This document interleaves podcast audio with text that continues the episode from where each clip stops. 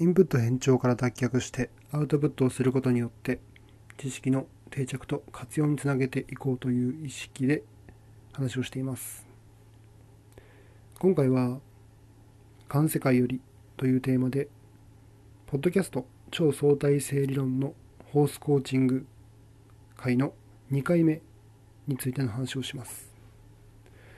超相対性理論で最新回ホースコーチング会の2回目が配信されていました。で、それを聞いて、えー、まずその前に前回の1回目を聞いて思ったのが、まあ概要とか触りの話で、まだ確信というか本質に行ってないなと思って、とりあえずは聞いてました。で、今回の2回目の話を聞いて、いきなり確信と本質に行っているなっていうふうに思いました。別に結論めいた話というわけではないんですけれども非常に興味深くっていろんな思考過程だったり気づきだったりそういったものが確かにななるほどなと思わされるような回でした。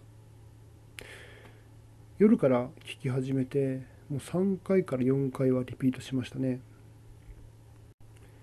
その中で気になった点について話をします。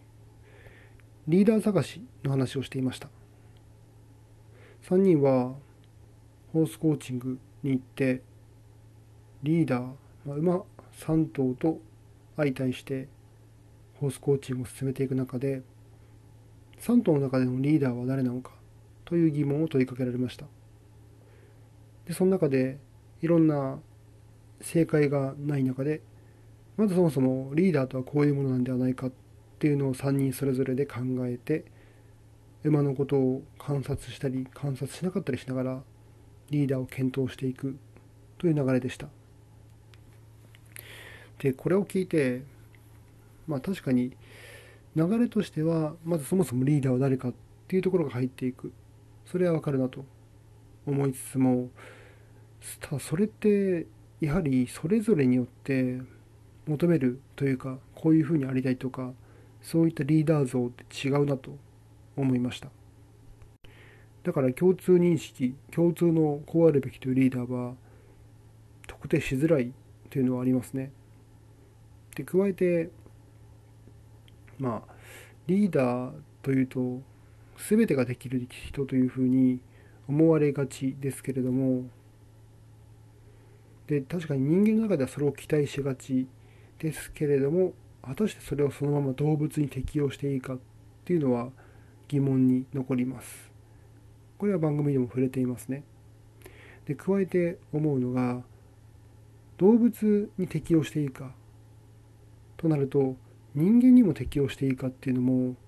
改めて疑問に思えてくる気がします。そう考えると思い出させられることがあってまあ普段仕事をしていく中で大体の場合、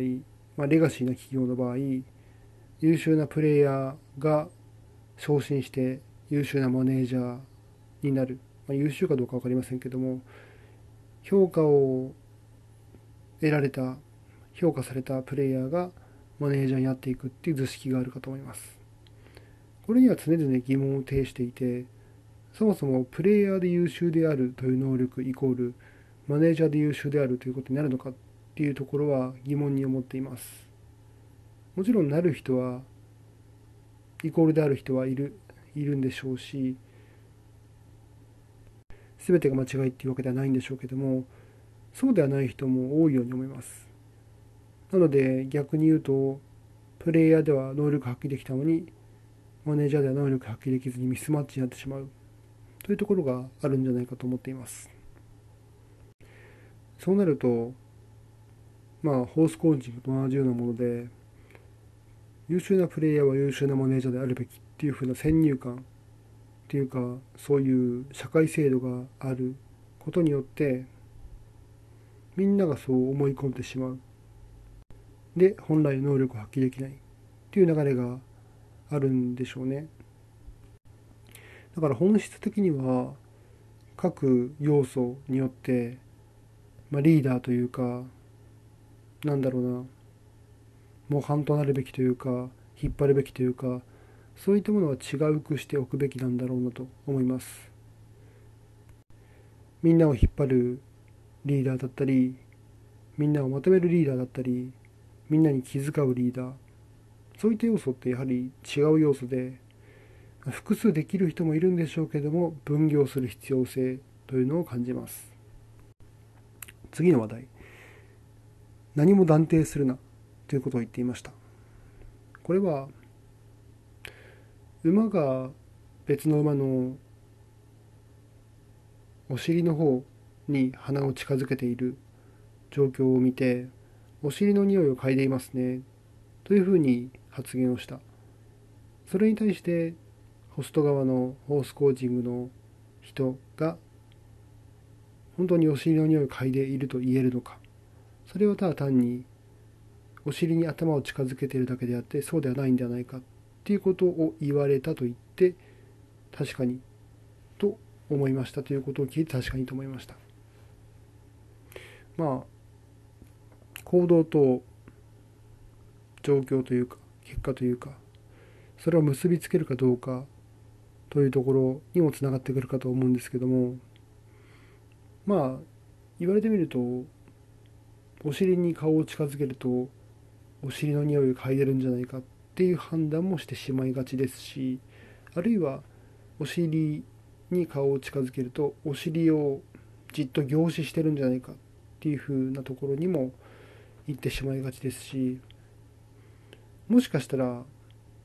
お尻から聞こえてくる何でしょう腸の躍動躍動というか腸の音を聞いているのかもしれませんしまあいろいろな可能性がある状況かと思います。その中でやはり良くないのはこれはこうであろうっていうふうに決めつけてしまうのは良くないというのは想像に難くないところですね。これってまさに認知バイアスの利用可能性ヒューリスティックの話かと思います。利用可能性ヒューリスティックっていうのは何かの結果が起きた時にそれの原因として頭に浮かびやすいことを結びつけてこの原因とこの結果は相関関係にあるというふうに思ってしまいがちなことですね。ヒューリスティックっていうのは日常の判断を早くするためにバイアスじみたことであっても経験則として適用して判断を早めていくということです。ただそれによって今の話のようにちょっと実は違ったりとかバイアスだったりとかそれに惑わされてしまうという状況が発生することもあります。私も最近思っていることで安易に原因と結果を結びつけてはならないなっていうことは思っています。本当に利用可能性ヒューリスティックの話がそのまんまイコールですけどもなんか結果までこの人はこういう風な意図なんじゃないかとか決めつけてしまいがちですけども多くの場合そういったものって答えがわからないので答えがわからないものの答えを決めてしまうっていうのはその後の問題というか方向性を誤る見失うことにつながってしまっていてやはりそこは分からないものは分からない。分かるものは分かる。そういうふうに切り分ける、切り分けて理解する必要性があるんだろうなと思いました。なかなか学びが深くて面白い回でした。まだ次以降もこのシリーズはあるようなので、また楽しみに配信を待ちたいと思います。ということで今回は、ポッドキャスト超超相対性理論のホースコーチングのシャープ2から環世界よりというテーマでお話をしました。それではまた。